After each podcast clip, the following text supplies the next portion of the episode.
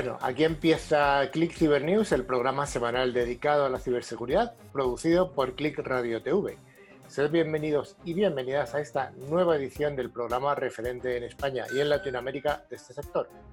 Click Cyber News se puede escuchar a través de las 56 emisoras que distribuyen la señal en cualquier comunidad autónoma de España, pasando por ciudades y pequeños pueblos de todas las zonas y también recordamos a la, nutrida audiencia que tenemos a través de los podcasts, que nos escuchan tanto desde España como desde el otro lado del Atlántico. A todos vosotros y a todas vosotras os damos un saludo muy fuerte desde aquí, desde Madrid.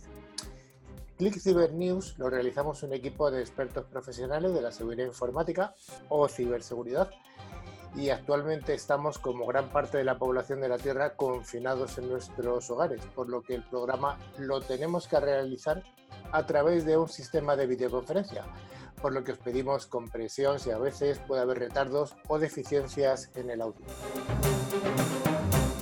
Desde CyberClick, Click Cyber News, nos dirigimos tanto al mundo profesional como al entorno doméstico, apostando por una radio amena, didáctica e informativa también nos acordamos de vosotros, los estudiantes que tenéis interés y, curiosidad por la ciberseguridad.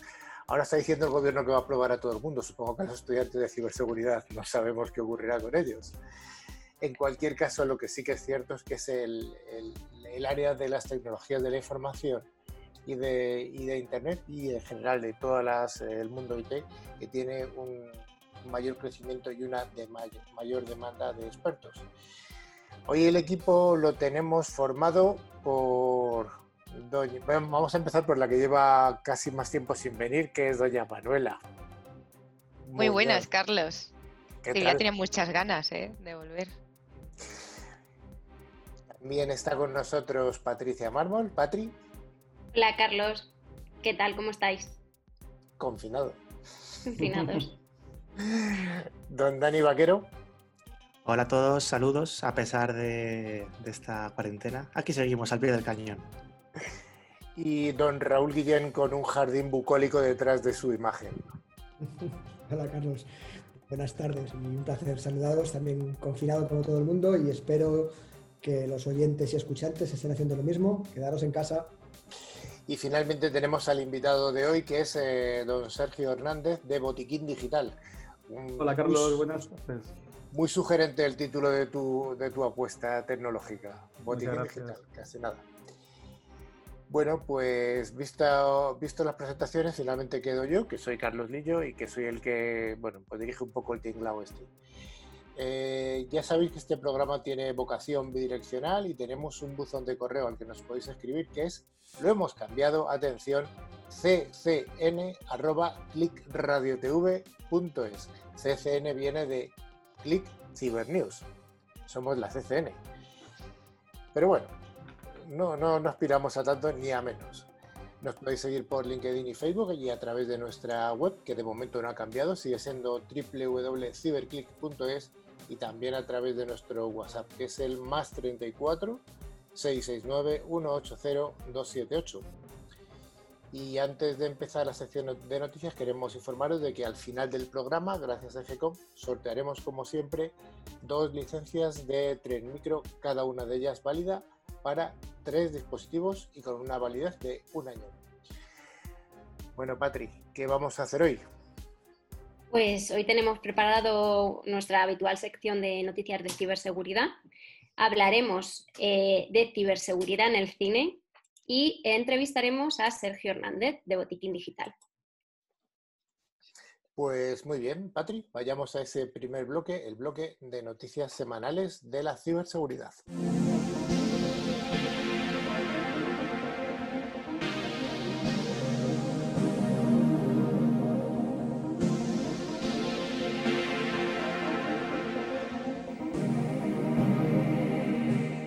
Los ciberataques a las plataformas de videoconferencia están a la orden del día debido al incremento de uso por, debido a este confinamiento que tenemos.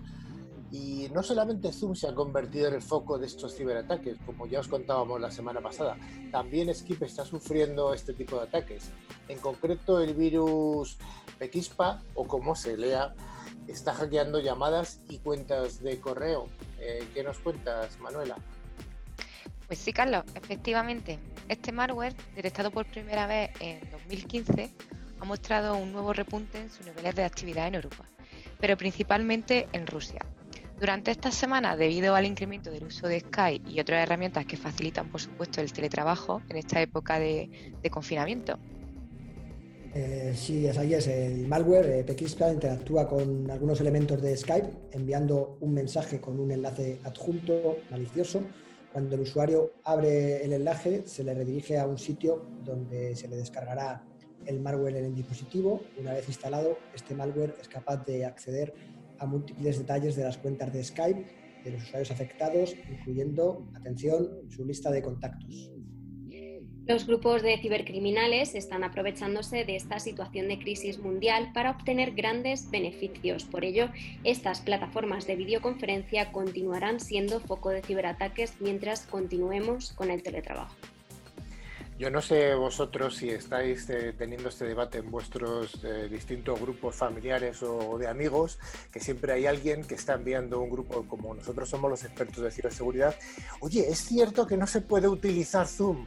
Como siempre, ¿no? Pues, yo acabo diciendo lo mismo. Mira, tenéis que tener eh, el, sistema operativo actualizado con los parches necesarios, con contraseñas seguras, utilizando un Zoom con por supuesto que actualizado, con una contraseña, etcétera. Y con todo esto, pues todos los sistemas son susceptibles de ser atacados. Exacto. todo. Sí, es. Además y también, perdón.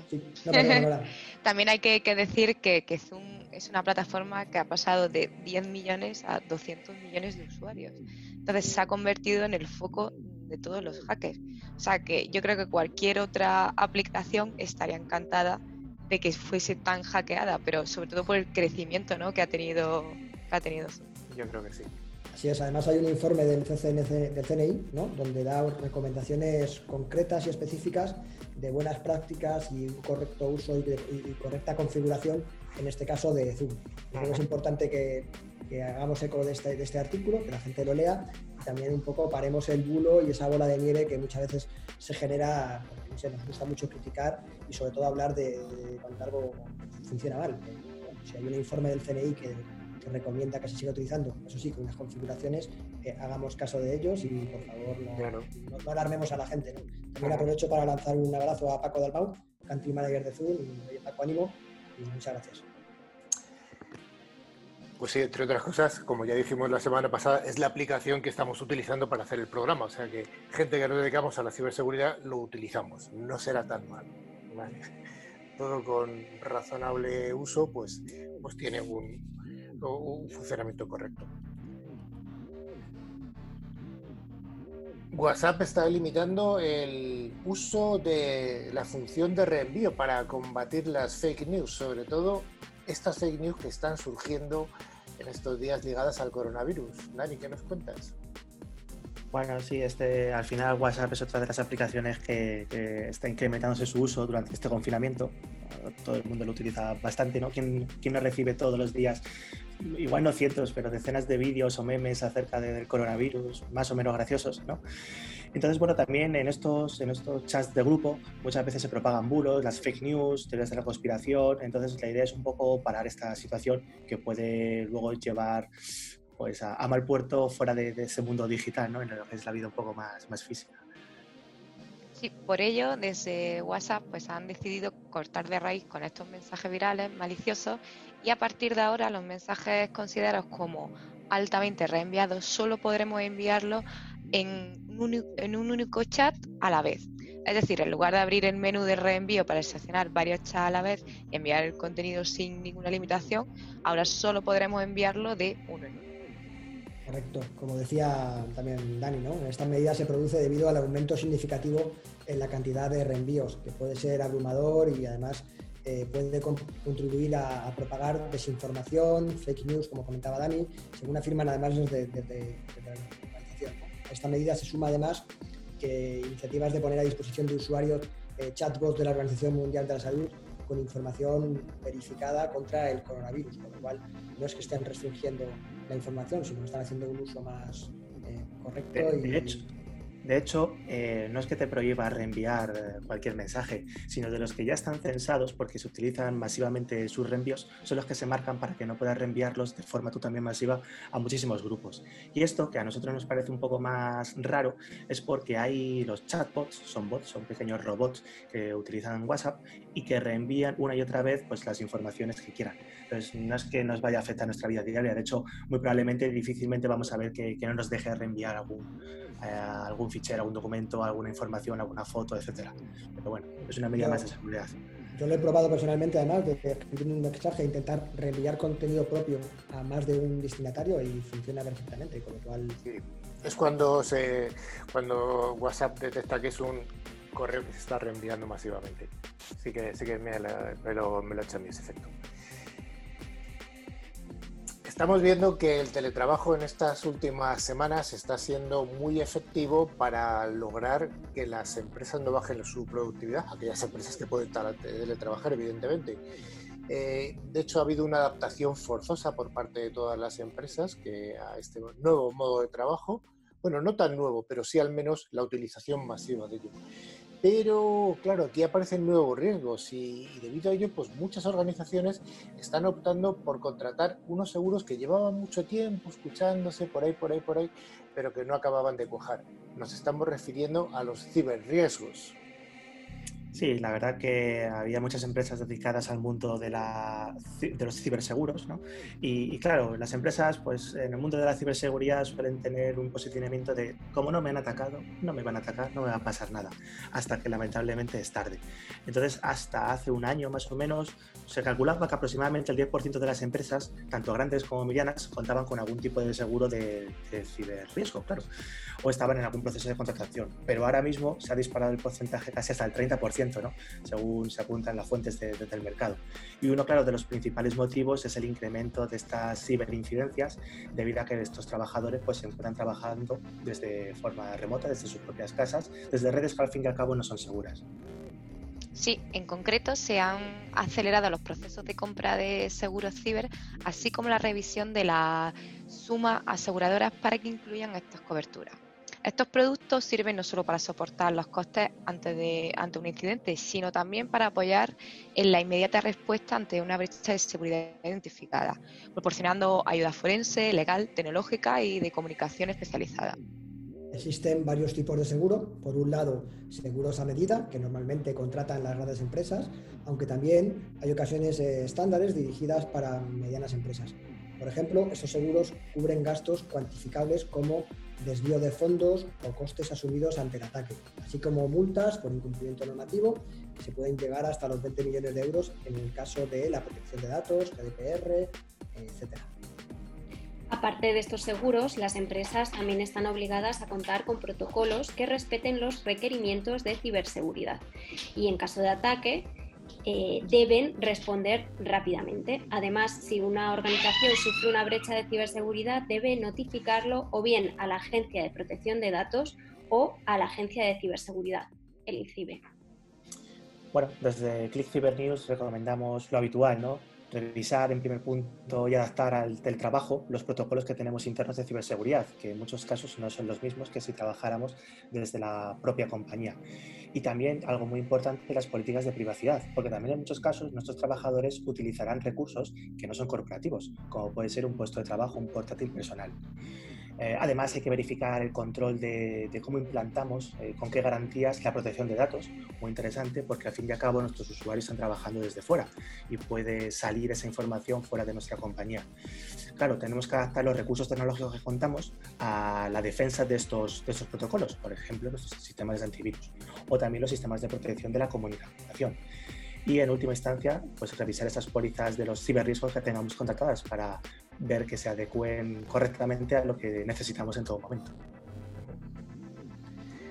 EDP es la compañía energética mayor de Portugal, significa Energía de Portugal, y además está presente en España, también opera desde hace tiempo aquí en España, y ha sido objeto de un ciberataque que eso sí, parece que no afecta al suministro energético.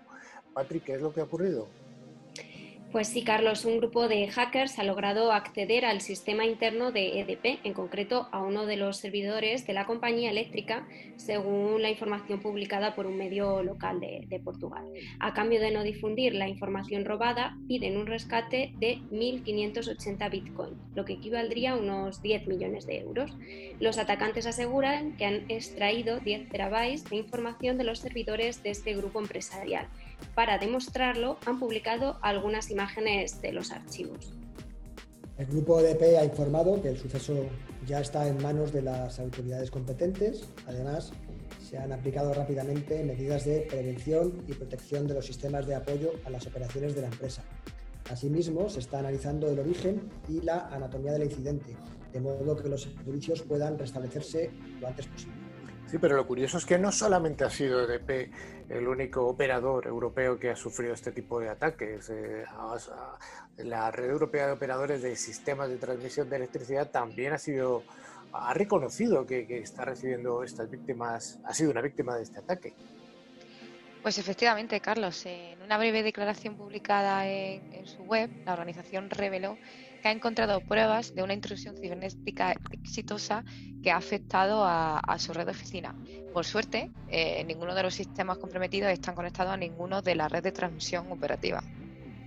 Y además esta red europea de operadores, que representa más o menos a 42 operadores de sistemas de transmisión de energía eléctrica de toda Europa, ha informado a sus miembros sobre este incidente de seguridad, o sea, lo ha declarado.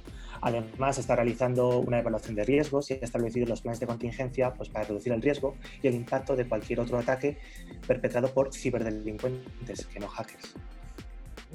Siempre hay que diferenciar ciberdelincuentes de, de hackers, efectivamente. que no es lo mismo. No, es, lo, mismo. ya lo hemos dicho muchas veces, pero siempre en ciertos medios de comunicación generalistas se tiende a unificar y no es lo mismo. cultura, un poquito de cultura, chicos. Bueno, hay una herramienta de rastreo de coronavirus en Apple y en Google. Ambas compañías están prestando su tecnología para controlar a personas infectadas por medio de la tecnología inalámbrica de Bluetooth y además con total responsabilidad para la privacidad de los usuarios. Sí, Carlos, la pandemia ha visibilizado momentos extraordinarios pese a la dureza de las personas afectadas. Un momento terrible que, sin embargo, ha mostrado extraños compañeros. Apple y Google, dos empresas competidoras, se han unido para desarrollar una tecnología de rastreo de contactos que ayude a controlar la propagación del coronavirus, pero manteniendo una gran privacidad podrán, eh, pondrán la tecnología a disposición de las autoridades sanitarias. La tecnología ha demostrado en esta crisis sanitaria que juega un papel crucial, muy importante. Servicios digitales y aplicaciones de autoevaluación que se han erigido como una de las vacunas para prevenir y monitorizar contagios gracias al uso de un dispositivo electrónico que está además presente en millones de dispositivos, ¿no? Quien no tiene a su alcance uno o varios teléfonos móviles. Pues sí, el objetivo que persiguen los gobiernos y las empresas privadas es lograr controlar a los posibles infectados. La propuesta, eh, ah, bueno, podemos encontrar múltiples propuestas, de hecho casi cualquier gobierno tiene casi la suya propia, ¿no? Y bueno, pues obviamente despierta las dudas y los recelos a los defensores de la privacidad, ¿no? ¿Qué información van a recopilar, de qué manera y cómo se va a usar? Pues sí, en mayo las dos empresas lanzarán una solución integral que incluye interfaces de programación de aplicaciones APIs y tecnología a nivel de sistema operativo para ayudar a permitir el seguimiento de estos contactos. Esta será el embrión de una aplicación global que desembarcará en todos los sistemas operativos propietarios, tanto como iOS y Android, que cubren más del 90% del parque de, de smartphones que se encuentran hoy en día en el mundo pedirá permiso al usuario. Las personas que, contraten, que contraen el coronavirus aún necesitarían descargar una aplicación para recibir alertas, pero incluso aquellos que no la tengan podrán también recibirlas. Y es, será un sistema de alertas por proximidad. Em, lo que ocurrió es que en un encuentro vía telefónica, ingenieros de Apple y Google explicaron que el proyecto ofrecerá una gran privacidad, es importantísimo resaltar este dato, a diferencia de otras herramientas existentes por la lucha del COVID-19, que aprovechan el sistema de geolocalización de los terminales. La idea que les ha unido se basa en, Bluetooth Low Energy, que es una tecnología inalámbrica de corto alcance que permitirá intercambiar datos e información cuando dos smartphones se encuentren cerca. Sí, al final lo que intentan hacer es bueno, tener una red descentralizada, ¿no? permitiendo conectarse entre dispositivos para alertar a otros usuarios si han estado cerca de una persona con síntomas, para bueno, pues ponerte en cuarentena e intentar reducir el riesgo de que también lo puedas eh, propagar. Aunque claro, esta clave efectivamente va a depender del propio usuario, es decir, ese usuario deberá comunicar que también es una persona infectada o que ha estado en contacto con alguien que tuviera los síntomas para que esto realmente sea efectivo. La idea es usar las señales que emiten desde otros móviles para procesarlas en forma de alertas por diferentes niveles de proximidad y peligrosidad. Una de las cosas positivas que, tiene es que seguirá funcionando incluso cuando el GPS no se pueda conectar. Es decir, no va a depender de esa antena de GPS de nuestros móviles, por lo que es más eficiente que otras aplicaciones basadas más en la geolocalización. Exacto, los datos de ubicación se pueden usar para controlar si las personas, sea de manera individual o en conjunto, respetan las órdenes de, permanecer dentro de su hogar, confinamiento como lo llamamos. Pero también se puede usar para el rastreo de contactos, determinar si las personas han estado en contacto con otras personas que tienen el coronavirus para que puedan hacerse la prueba o ponerse en cuarentena. Entonces, Patricia, ¿tú crees que estamos hablando de algo anónimo o, aleatorio? ¿Tú qué opinas? Bueno, en principio vamos a decir que, anónimo, Carlos. Para entenderlo, dos móviles que están cerca intercambiarán un código de identificación anónimo y aleatorio, que cambiará cada dos semanas, el tiempo de la cuarentena, por lo que ningún usuario podrá conocer el paradero del resto. En el listado de notificaciones, un usuario podrá saber si ha estado en contacto con una persona.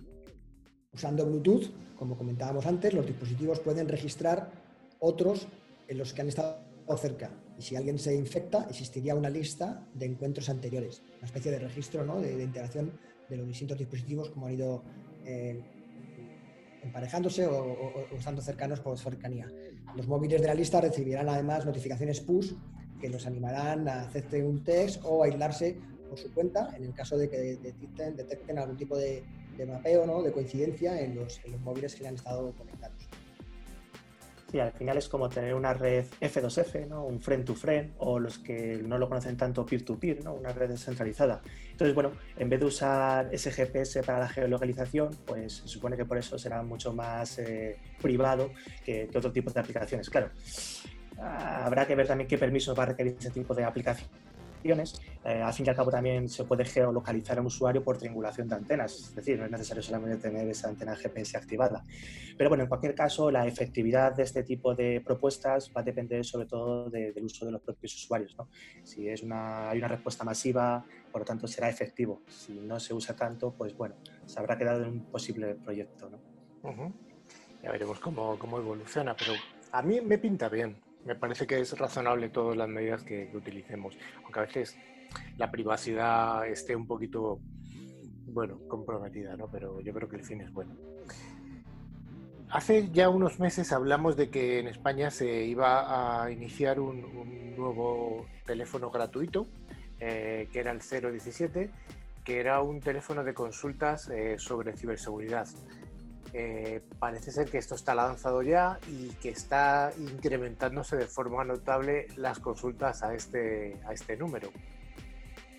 Pues sí, a través del 017, como ya anunciábamos anteriormente en nuestro programa, que es la línea de ayuda gratuita a empresas, ciudadanos y sobre todo en el ámbito de la familia y educativo, que desde la llegada de la crisis sanitaria del COVID-19 pues ha registrado un notable incremento de las consultas, debido por supuesto a impactos relativos a incidentes relacionados pues, eh, con coronavirus o suplantación diseñada en la actualidad en estos, en estos días en los que vivimos. A través de dicho teléfono se gestionan también casos preguntando si enlaces o determinadas informaciones eh, son veríficas verídicas, especialmente de empresas de ámbito de las microempresas o autónomos, gente que no tiene muchos conocimientos de ciberseguridad y que pueden aplicar a su negocio la información que están recibiendo. Por lo que antes de caer, eh, bueno, a facilitar su información, piden contraseñas. En su misión de obtener datos sobre las empresas, los atacantes, según señala además Lozano, envían un correo electrónico con un documento adjunto en el que en algunos casos eh, utilizan un argumento como busca, búsqueda de ese documento de información relativa pues, al Ministerio de Trabajo, eh, etc. Ejecuta esta aplicación que te va a servir para proteger tus datos en esos momentos de incertidumbre o alertan de posibles estafas o bulos cuando esos correos en sí mismos eh, son un fraude. Por eso, a raíz de estas llamadas que están siendo recibidas por parte de pymes y autónomos al 017, se ha registrado un incremento muy notable. Entonces, bueno, pues INCIBA ha comprobado que se trata de empresas que realmente no tienen ningún tipo de equipo de respuesta en ciberseguridad. Son microempresas, son gente autónoma que obviamente pues no cuenta con, estas oportunidades y necesitan ayuda en este tipo de, cuestiones, claro. Exacto. En su afán de, ayudar a las empresas a implementar la, una regla de ciberseguridad, INCIBE, cuenta desde, desde 2014 con un servicio de Protege a tu empresa, con el objetivo de aportar todas las herramientas y servicios relacionados con ciberseguridad en el ámbito empresarial a, los que no tienen recursos suficientes para implementar estos servicios específicos dentro de, de su ámbito laboral. Pues en definitiva es un portal muy potente con herramientas y programas diseñados para implementar ciberseguridad y también para concienciar. Además, con entrenamientos tipo anti-phishing que estamos comentando de vez en cuando, con acciones formativas, con programitas tipo test para comprobar qué empleados han comprendido ciertos conocimientos y bueno, con incluso con juegos o itinerarios específicos. A mí me parece bastante interesante cómo se ha desarrollado la iniciativa del 017. Además, recordemos, y lo decimos siempre, Carlos, ¿no? la concienciación y la educación son la primera de las barreras ante un ataque. Es fundamental educar a nuestros usuarios, al público en general, con lo cual, eh, enhorabuena, una excelente iniciativa.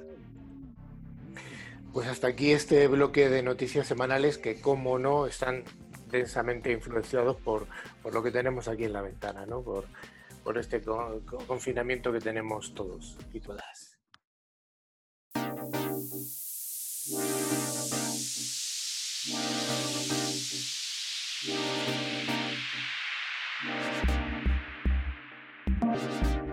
Y chicas, vuelve una sección muy querida por parte de nuestra audiencia. Vuelve la ciberseguridad en el cine. Hemos tenido alguna vez películas y bueno, pues ver lo que nos cuentan eh, Raúl y Dani. Os dejo los mandos de la sección. Allá. Lo tomamos con mucha alegría, Carlos. Bueno, chicos, hoy en Ciberseguridad en el Cine queremos aprovechar películas muy conocidas, pero muy, muy conocidas de ámbito general y traducirlo, como siempre, a consejos y recomendaciones. Eh, para ello, hoy nos hemos inspirado en un post magnífico escrito por Amor Geek eh, de cookingideas.es eh, también de una presentación que vi recientemente en la Rooted.com de José Manuel Vera y, y Fran Ramírez importante destacar su trabajo porque hemos recopilado información de estas dos eh, ideas. Así que muchas gracias, chicos. Y bueno, eh, vayamos en orden cronológico y veamos a ver, que seguro que estas películas la habéis visto una o varias veces. Empecemos con una referencia que hemos encontrado de 1969. Yo no había nacido, creo que muchos de los compañeros tampoco. No sé tú, Carlos. The Italian Job. The Italian Job mostraba cómo unas cámaras de seguridad eh, podían dejar de grabar si unos ladrones eh, sabían cómo acceder al sistema. Y de hecho, probablemente mucha gente haya visto el remake que se hizo en una versión mucho más moderna con Mark Wahlberg and Company. Pero bueno, eh, hay que decir que es una segunda versión de esa original del 69 que la protagonizaba Michael Caine. Este señor que yo creo que todo el mundo lo recuerda un poco mayor ya. Entonces, bueno, ah, hay que pensar que lo que comentaba Raúl, eh, la idea era hackear o, bueno, comprometer cámaras de seguridad, o sea, que ya se adelantó casi 50 años a las posibles situaciones de las smart cities, ¿no? En las que tenemos, bueno, partes de la ciudad conectadas para hacer algún tipo de tarea de supervisión y cómo se puede comprometer, pues, para poder eh, entrar al sistema y, bueno, pues hacer alguna maldad, desde luego. Entonces, eh, la idea era, era, eso, era comprometer un sistema de videovigilancia que estaba en las calles para poder entrar sin ser vistos pues, a través de, esas cámaras que hay en edificios o en las calles, etc. De hecho, ahora cada vez más los vemos que hay muchísimas calles que tienen estas, estas cámaras de videovigilancia, sobre todo el centro de Londres. No sé si decían que pues, en un día normal de paseo te podían grabar a 70.000 cámaras por allí, pero bueno, un poco locura. Entonces, bueno, la película básicamente consistía en hacer este tipo de hackeo para intentar robar unos lingotes del famoso oro en Turín, ¿no? en la ciudad ahora epicentro de la, de, la pandemia en, en, Italia.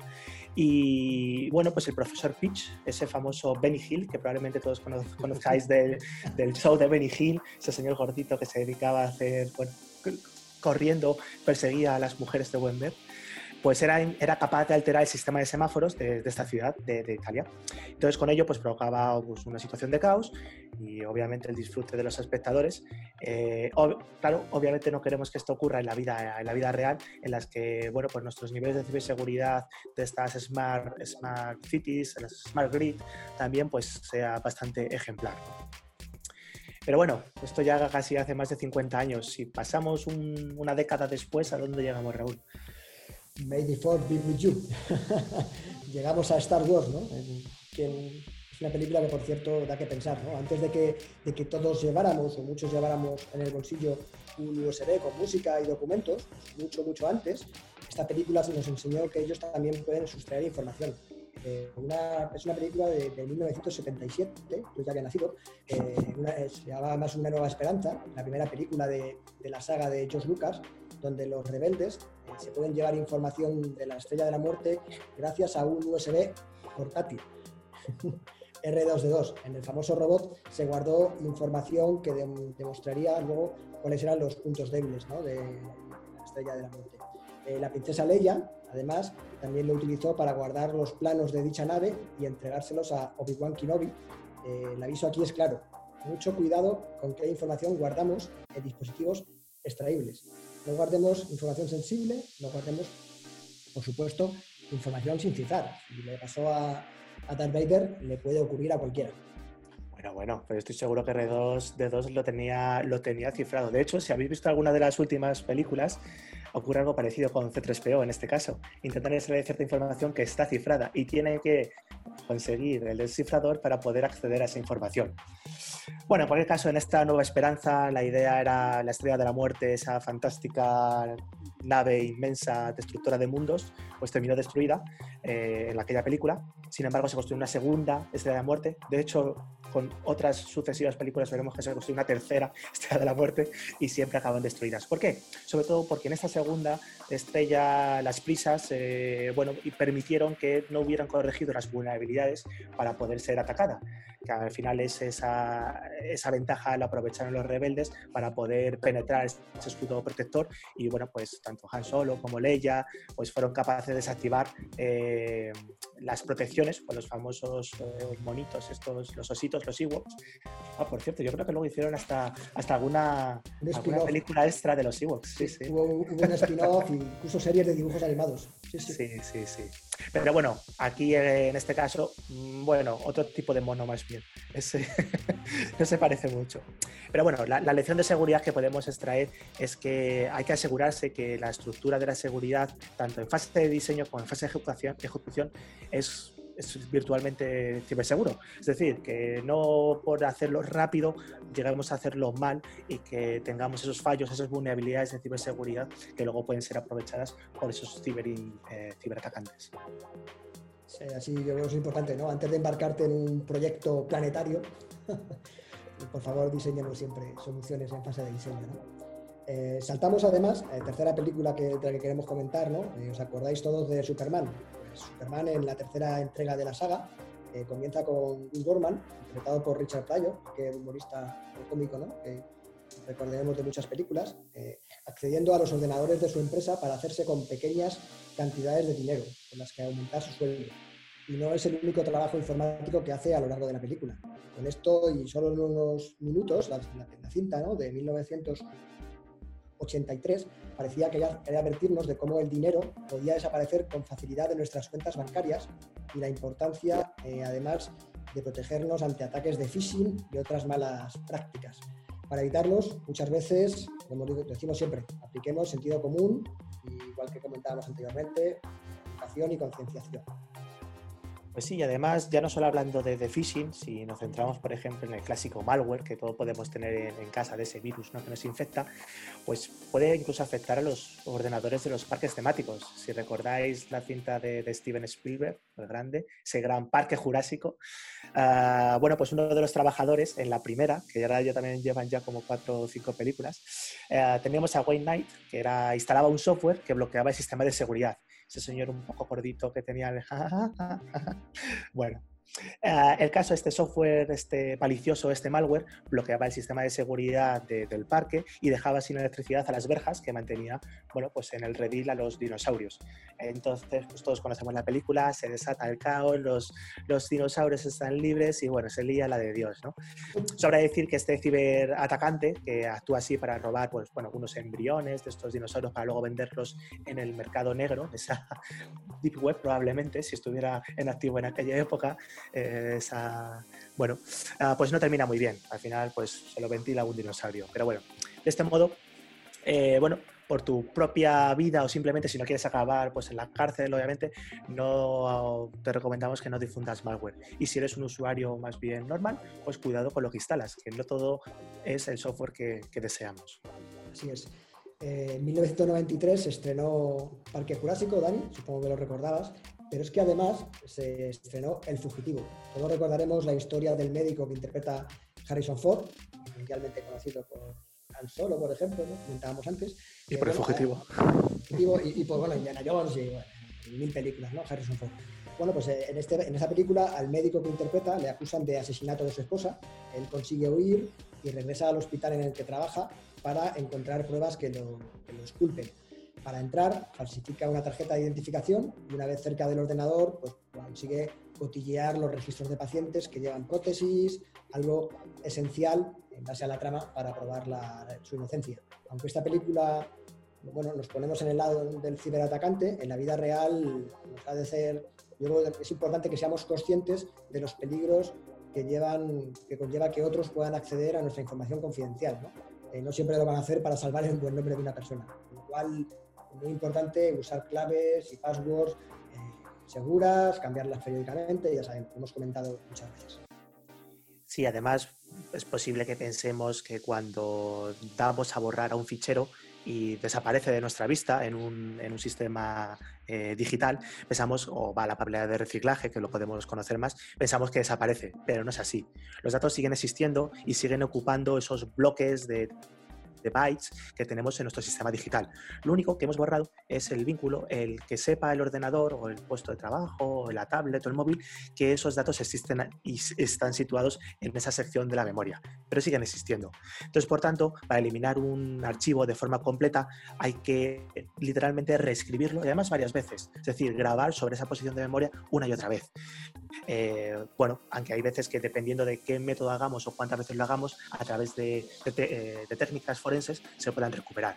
De hecho, este, este sistema pues, aparecía en la película Argo, del 2012 de Ben Affleck, en el que bueno, pues trabajaban de forma analógica los trabajadores de esa embajada estadounidense que estaban en, un país un poco más conflictivo, trituraban los papeles con información interesante para que esos secuestradores eh, desde el país pues, no, no pudieran conseguirla mientras otros compañeros huían. Al final, bueno, pues es una manera también de ese sobreescritura en un mundo analógico. De hecho, bueno, todo el mundo conocemos los casos que hemos tenido en España de esos discos duros famosos, que cómo se reescribían una y otra vez, cómo se destruían incluso de manera física. Así que, bueno, hay que tenerlo en mente. Muy buen detalle, Dani.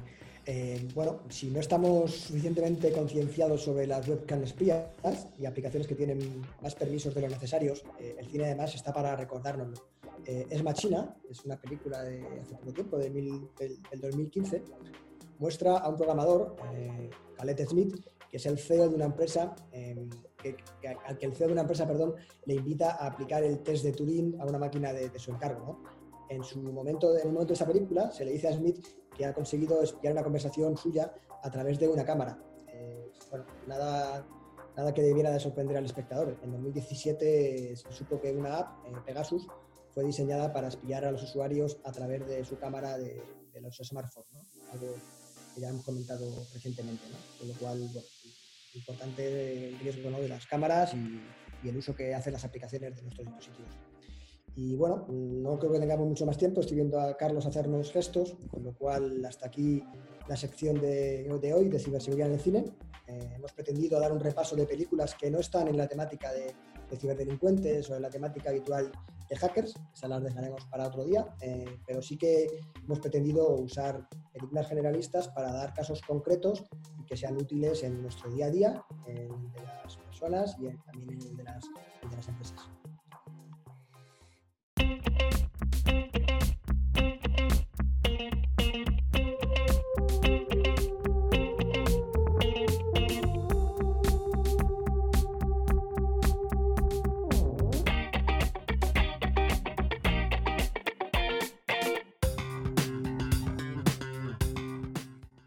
El momento de la entrevista y como hemos comentado al principio del programa, hoy está con nosotros Sergio Hernández, que viene a contarnos cuál es el proyecto de Botiquín Digital.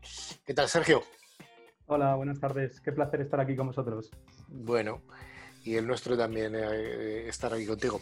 Oye, ¿dónde? Mm, cuéntanos un poco cuál es la historia de Botiquín Digital. Bueno, la historia del botiquín digital es una historia muy bonita y también tiene unos precedentes antes de toda esta, por esta pandemia, ¿no? Eh, cosas que explicamos ahora y que todo el mundo entiende, hace unos meses nos costaba muchísimo. El botiquín digital es un botiquín al servicio no de las personas, sino de sus dispositivos móviles, de su yo digital, ¿no? Sobre todo el móvil, ¿no? Y se trata de primeros auxilios y servicios tecnológicos especializados para los para los dispositivos móviles. La historia es muy bonita. Yo solía pasar el 10% de mi tiempo en Estados Unidos. Sobre todo pasaba por todas las ferias más importantes del mundo de tecnología, CES, CEBIT, IFA, bueno. Y concretamente en el CES eh, siempre observaba a los americanos y aprendía muchísimo de ellos de la capacidad de reacción durante eventos. Eh, cuando me incorporé hace 15 meses a, una empresa de grupo Cibernos que se llama Recovery Labs, eh, tuvimos una demanda latente eh, o sea, tuvimos una demanda de, algo que yo pensaba que estaba latente, pero lo confirmó, era necesitaba una recuperación de datos. Entonces, la conjunción del aprendizaje de los americanos y la necesidad de tener servicios digitales eh, en eventos y en otros sitios me hizo darle una vuelta y crear este concepto que es el botiquín digital que ahora todo el mundo entiende y que está de plena actualidad y que creo que ahora, ahora, os contaré un poquito más en detalle. Bueno, es una historia bonita, o sea, que vas a, un sitio, ves una carencia de mm, y cómo la solventan o cómo no la solventan y te traes para acá el proyecto y lo desarrollas aquí. Antes de nada, eh, antes ha contado eh, en la parte de ciberseguridad en el cine, eh, ha contado, creo que ha sido Raúl, de cuántas veces hay que borrar un disco duro y como tú estás en una empresa que una de tus, tus unidades de negocio es esa, solamente para decir un número. ¿Hay un número mínimo de veces que hay que borrar el disco duro para que se quede con muy poquita, con pocas posibilidades de sacar información? Bueno, eso es una historia que, como ahora abundan las fake news, los bulos y tal, nosotros somos la única empresa española que ha desarrollado, junto con el Centro Criptológico Nacional, que depende del CNI, un software de borrado seguro que se llama Erazy y que forma parte del botiquín digital. Eh, con una única vez que pases nuestro software es imposible que de recuperar, imposible literalmente, no hace falta pasarlo 35 veces ni nada de esto, ¿no? Con una única vez sobreescribe todos los sectores del disco y, y ya no hay forma de recuperarlo. De hecho, es el que utiliza, por ejemplo, nuestro Ministerio de Defensa. O sea, habría que enseñarle esto al antiguo informático famoso del PP que lo borró 14 veces y lo destruyó con un martillo y no sé cuántas cosas más le hizo. totalmente. Y además me ha gustado mucho el apunte que ha hecho antes Dani acerca de, del borrado seguro, porque es algo que, se, que, que yo creo que debería utilizar todo el mundo porque él lo explica muy bien. Ahora en las plataformas de venta online, o sea, de venta de segunda mano, se venden pues, móviles, discos duros, ordenadores con cantidad de información sensible y la gente no lo sabe. Por eso es, de agradecer que, que, hagamos eco de todo esto para que la gente sepa que muchas veces cuando vende un ordenador en este tipo de lugares, pues contiene número de tarjetas, eh, fotos, eh, vídeos, eh, información sensible. Oye, ¿qué es Botiquín Digital? ¿Qué, pues ¿Qué funcionalidades tiene para un usuario? Vale, pues el botiquín digital está pensado para empresas y para usuarios o para clientes finales. Tiene cuatro formatos. Eh, eh, y inicialmente empezó por el menos digital, que es la sala integrada.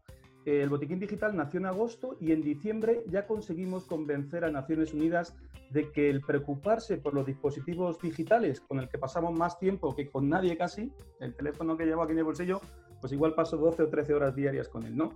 Entonces, el darle un respaldo, el tener tiritas para, para ellos era súper importante, ¿no? Entonces, en diciembre convencimos a Naciones Unidas y tuvimos la sala integrada en la cumbre del clima, ¿vale? Ahí tuvimos una sala con técnicos que respaldaban todo eso. ¿Y qué es el botiquín digital? Pues tiene tres bloques. Uno, eh, ayuda tecnológica en remoto, que ahora con el teletrabajo pues podemos imaginarnos la importancia que tiene. Tiene también todo un bloque de reparaciones de dispositivos, eh, cambio de pantalla, reparación de móviles mojados, etcétera. También alquiler de móviles y luego tiene otro, un segundo bloque, un bloque que gira en torno al mantenimiento y la seguridad del dato, en la que estaría englobado el borrado seguro que ya hemos hablado, pero también la recuperación de datos, tanto física como lógica. Creo que la mayor parte de, nuestra audiencia tiene clara la diferencia, pero en la parte física podríamos hablar de pues, un disco duro si nos daña un incendio por agua, etcétera, y la parte lógica pues puede ser por una actualización o, por un, borrado accidental, etcétera, ¿no? Entonces, y luego un tercer, servicio que podría ser el reciclaje, que de hecho hace unos días la Comisión Europea nos ha incluido en, en una campaña de sostenibilidad en ese ámbito. ¿no? Y por último, tiene un gran bloque de ciberseguridad en la parte de certificación de delitos digitales que nosotros hasta entonces en, Recovery Labs y en el grupo Cibernos llamamos peritaje informático, pero que pretendemos acercar mucho más a la gente el concepto, de tal manera que sepan que si un vecino de la comunidad nos amenaza por WhatsApp, que sepa que hay un servicio que se llama certificación de delitos digitales para que se pueda llevar esa prueba a un tribunal, ¿no? Y, en, eso, en eso estamos en el botiquín digital, con los diferentes formatos. Os he contado la sala integrada. Tenemos una plataforma digital, puramente digital, que es la que va a funcionar ahora, ahora en este momento, porque ahora todo el mundo lo entiende. De hecho, ya somos una de las soluciones dentro del mapa de innovación del coronavirus, ¿vale? Una de las soluciones recomendadas. Tenemos también una UBI móvil para eventos y gestión de crisis fuera de entornos digitales y tenemos una cuarta opción que son circuitos de estaciones de carga de móviles con la plataforma digital integrada, de tal manera que el botiquín digital podría estar en entornos como aeropuertos, eh, restaurantes, hoteles, hospitales, en fin, un sinfín de mercados porque, porque en todos ellos necesitan este tipo de urgencias digitales. Entiendo que si hubiera tenido la princesa Leia en su R2D2 un botiquín digital, hubiera resuelto el problema que antes han comentado Dani y, Raúl, ¿no? Hubieran descubierto aquellos planos que estaban ocultos. Oye, mm, desde el punto de vista eh, comercial puro y duro, eh, has hablado de las Naciones Unidas como un proyecto de éxito. Eh, ¿Esto está empezando a venderse de forma masiva? ¿Estáis todavía en fase de, lanzamiento? ¿Dónde estáis ahora mismo? Bueno, esto nace el día 27 de agosto del año pasado, ¿vale? O sea, llevamos unos meses. Solo hemos puesto en marcha de momento la parte del botiquín digital enfocado a eventos, la sala integrada, tanto en la cumbre del clima como en Fitur. Pero justamente ahora todos los proyectos, que son en torno a 20 proyectos que tenemos encima de la mesa, son grandes corporaciones, grandes retailers, grandes cadenas hoteleras, grandes petroleras, las que están interesadas en dar un valor en términos de transformación digital y fidelización a sus clientes. Eh, ¿Por qué? Pues porque pensemos en una tienda de ropa, por ejemplo, una cadena de ropa que dice, oye, si asocio a mi tarjeta de fidelización y a mis clientes le doy un botiquín digital, pues estoy, pensando más allá o pensemos en la, en la pandemia ahora. Un banco que ahora ayuda con material médico, ¿por qué no ayudamos también con material para, para, para, para, reparar los móviles de nuestros sanitarios, para que si necesitan recuperar un disco duro en un hospital, tengamos esto, si necesitan borrar datos, tengamos, en fin, todo este tipo de, entornos ahora está siendo muy fácil. De hecho, estamos trabajando ahora más desde casa que antes, porque ahora la necesidad es, manifiesta. Está claro. O sea que en el caso del proyecto que tenéis entre manos, el tema del confinamiento sí que ha sido un catalizador de alguna manera para, para impulsar esta necesidad. Sin, duda, ahora mismo se nos ha abierto, de hecho teníamos pensado empezar por la sala integrada, luego los circuitos de estaciones de carga con la plataforma digital, la UBI móvil, tenemos proyectos de conciertos de grandes artistas para dar respaldo a, a eventos en el exterior y de repente hemos tenido que dejar eso, el 75% de los formatos, es decir, 3 de 4, y centrarnos únicamente en, la plataforma en remoto. Y ahí están todos los servicios, digo, borrado, recuperación de datos, reciclaje, certificación de delitos digitales, píldoras de ciberseguridad, eh, ayuda tecnológica en remoto, alquiler de móviles, reparaciones de móviles, cambio de pantalla, todo este tipo de, de cosas es lo que necesita ahora la gente que está teletrabajando o las empresas que no quieren desplazarse. Bueno, Sergio, pues yo creo que nos ha quedado más o menos claro cómo es el, cuál es la apuesta de Botiquín Digital. Yo creo que pinta bien, es algo, la verdad es que es algo distinto, es novedoso eh, y bueno, yo deseo el mayor de los éxitos. Muchas gracias, Sergio. Muchas gracias a vosotros. placer.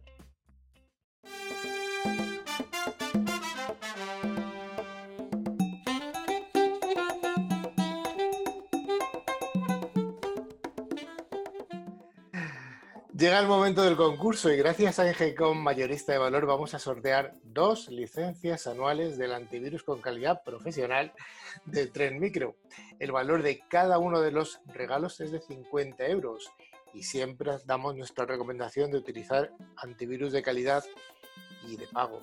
O sea, los gratuitos pueden no ser tan efectivos. Dani siempre se ríe un poco, pero yo estoy totalmente de acuerdo con lo que digo. ¿Tenemos ganadores de la semana pasada, Manuela? Por supuesto, ¿cómo no lo íbamos a tener? Pues esta semana los ganadores son Luisa Planas de Madrid y Conchi Núñez de Murcia. Enhorabuena a, las premiadas y les enviaremos su premio por email. Cada premio consiste en una licencia anual válida para hasta tres dispositivos. Y la pregunta de la semana, eh, Dani, ¿nos puedes decir cuál va a ser? Venga, una fácil. ¿En qué película de las que hemos hablado se utiliza un software malicioso o malware para cortar el suministro eléctrico? por Dios. Para concursar deberéis enviar un mail a nuestro nuevo correo que es ccn@clickradiotv.es ccn@clickradiotv.es indicando nombre, dirección y teléfono, contestando a la pregunta de Dani que por si no recordáis es en qué películas de las que hemos hablado se utiliza un software malicioso o malware para cortar el suministro eléctrico. Así que de, todas las respuestas correctas sortearemos a dos ganadores y la semana que viene daremos sus nombres. Os recordamos además nuestro email por si no lo recordáis porque es nuevo, es ccn.clickradiotv.es. Nos podéis seguir a través de nuestro perfil de LinkedIn, de Facebook, nuestra página web www.ciberclick.es o ponernos en contacto a través de WhatsApp en nuestro número 669-180-278. Bien, podéis escuchar este podcast y, por supuesto, el de los programas anteriores a través de las plataformas habituales, iVoox, Google Podcast o Spotify, buscando la palabra clave Cyberclick News. Pues, estimada audiencia, hasta aquí ha llegado el programa de hoy. Muy interesante y muy divertido con la parte de, ciberseguridad en el cine. Muy interesante el botiquín digital. Muchas gracias, eh, Sergio. Y ya no nos queda nada más que, estar con todos vosotros una semana, que sigáis confinados, que sigáis bien. Y un saludo a todos y a todas. Hasta luego, Patri. Hasta luego. Buena semana. Adiós, Raúl. Arco iris. que si no mis hijos se enfadan. Quedarse en casa, chicos. Gracias, Sergio. Gracias. Obvio. Eh, no, Yoda, ¿no? Ese era Yoda. Dani, hasta luego. Hasta luego, chicos. Hasta luego. Bueno, en la radio no sale, pero Dani nos está enseñando a su perrito. Y Manuela, ay, hasta luego. Un placer, chicos. Un abrazo a todos y hasta dentro siete días.